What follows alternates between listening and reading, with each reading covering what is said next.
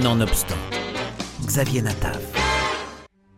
Alors que tout le monde a en tête l'attaque surprise contre Israël du 7 octobre et que beaucoup font le rapprochement avec la guerre de Kippour, la plateforme Canal+ diffuse depuis quelques jours le nouveau film du réalisateur israélien vivant aux États-Unis, Native, Golda. Le film relate justement la guerre de Kippour à travers les yeux de Golda Meir, alors Premier ministre de l'État d'Israël. Le récit suit pas à pas Golda dans ses bureaux ou à l'état-major, dans une atmosphère quasi étouffante, mettant en œuvre la réponse de son pays dans cette courte guerre au lourd bilan contre une coalition de pays arabes. On la voit interagir avec Moshe Dayan, joué par Rami Berger, avec Ziv Zamir, le chef du Mossad, interprété par Rotem Kenan, ou encore Ariel Sharon, interprété par Howard Knoller. C'est l'acteur américain Liev Schreiber qui interprète le secrétaire d'État des États-Unis de Nixon, Henry Kissinger, qu'elle arrive à convaincre d'aider son pays. Monsieur le secrétaire d'État. Vous devez ouvrir un couloir humanitaire vers la troisième armée, Golda. Nous ne pouvons pas permettre que 30 000 hommes meurent de soif. Nous leur enverrons de l'eau lorsque nous aurons récupéré nos prisonniers. J'essaierai de m'arranger pour... Et Sadat doit accepter des pourparlers directs avec Israël pas avec l'entité sioniste. Israël. Cela équivaudrait à reconnaître Israël. Oui. Il n'acceptera jamais cela. Le monde arabe se retournera contre lui. S'il ne le fait pas, j'ordonnerai à mes avions d'attaquer. Tous ces hommes mourront. Tous ces hommes. La destruction de la troisième armée forcerait Sadat à quitter le pouvoir. Il serait pendu sur la place Tahrir. Eh bien, cette pensée devrait l'aider à réfléchir. Et il serait remplacé par un soviétique extrémiste, vous le savez aussi bien que moi. Vous voulez dire un fou déterminé à détruire Israël? Les Russes sont en état d'alerte. Ils préparent 11 divisions aéroportées. Vous comprenez? Vous pensez que je ne le sais pas? Laissez-moi vous parler des Russes, Henri. Lorsque j'étais enfant en Ukraine à la période de Noël, mon père barricadait les fenêtres de notre maison Golda. Pour nous protéger des Cosaques qui s'enivraient et attaquaient les Juifs. Ils battaient les Juifs à mort dans la rue simplement pour s'amuser. Mon père nous cachait dans la cave. Et nous restions silencieux, en espérant que les tueurs nous ignoreraient.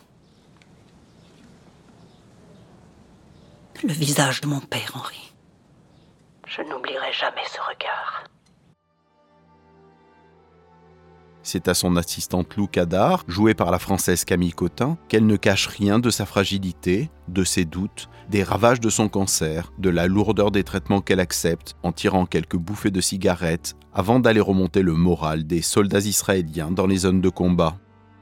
C'est l'excellente actrice britannique Hélène Mirren qui interprète impeccablement Golda Meir et se fond totalement dans son personnage dont elle a adopté les démarches et la posture. Elle nous offre un portrait intime de Golda, que ce soit dans les moments de vulnérabilité ou dans sa force de leadership indéniable. Son jeu d'actrice est subtil et nuancé.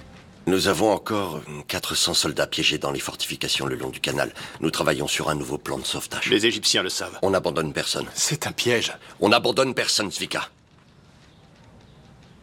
Quel serait notre intérêt de risquer plus de vies Soyons honnêtes avec nous-mêmes. Si nous organisions une mission de sauvetage, son objectif serait de sauver notre réputation autant que de sauver ces garçons. Donc, quelles sont nos options? Sharon veut traverser le canal et les bloquer par l'arrière. Est-ce que ça fonctionnerait? Les Égyptiens disposent de deux divisions en attente sur la rive ouest. Ils se feraient anéantir. Quelle est notre position sur le Golan? Nous les avons repoussés jusqu'à la ligne de cessez-le-feu. Les Syriens sont sur le point de tomber. Pouvez-vous les repousser davantage Vers Damas? Si nous parvenons à faire paniquer Assad, il fera pression sur Sadat pour qu'il attaque à nouveau. Exposant ses chars en race campagne. Dado, qu'en pensez-vous? Les Égyptiens se sont retranchés.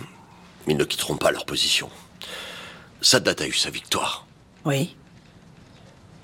Mais... Est-ce qu'il le sait?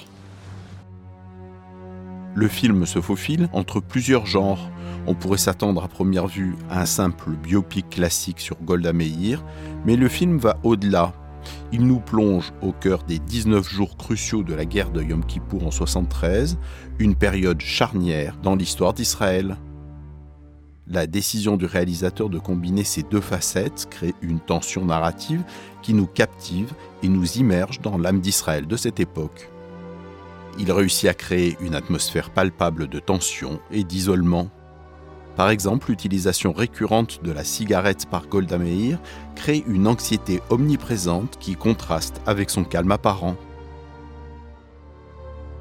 Avec ses 1h40, le film de Guy Native Golda revient sur une femme d'exception qui impressionne par son courage, sa résilience et ses doutes.